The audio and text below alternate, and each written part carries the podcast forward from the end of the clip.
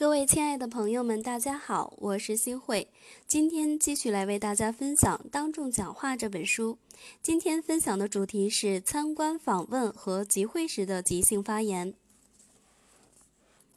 当众即兴讲话是领导干部综合素质的一面镜子，是群众评价领导干部能力水平的一把尺子。领导干部即兴讲话，若能讲得生动精彩、引人入胜、打动人心，无疑会给听众留下难以忘却的印象。很显然，成功的即兴讲话可以塑造良好的领导形象，提高在群众中的威信，增强权威，有效地促进各项工作的开展。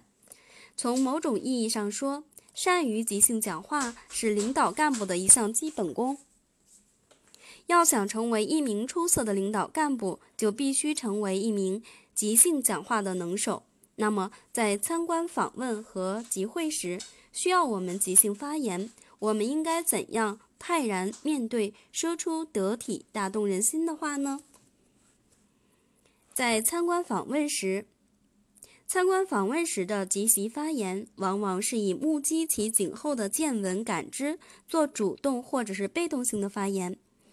可对被参观单位的成功经验、好的工作方法、科学管理等加以阐发和赞扬，或者是对主人的热情好客进行道谢。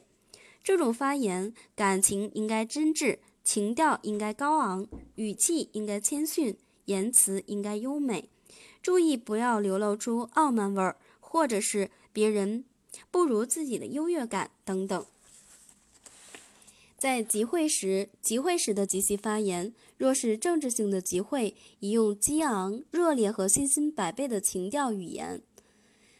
若是纪念性的集会，气氛需要悲沉的，就应该用沉重的调子，对伟人、名人、要人的功绩加以追述和赞扬，指出其价值和意义、继承和发扬等等的意象来。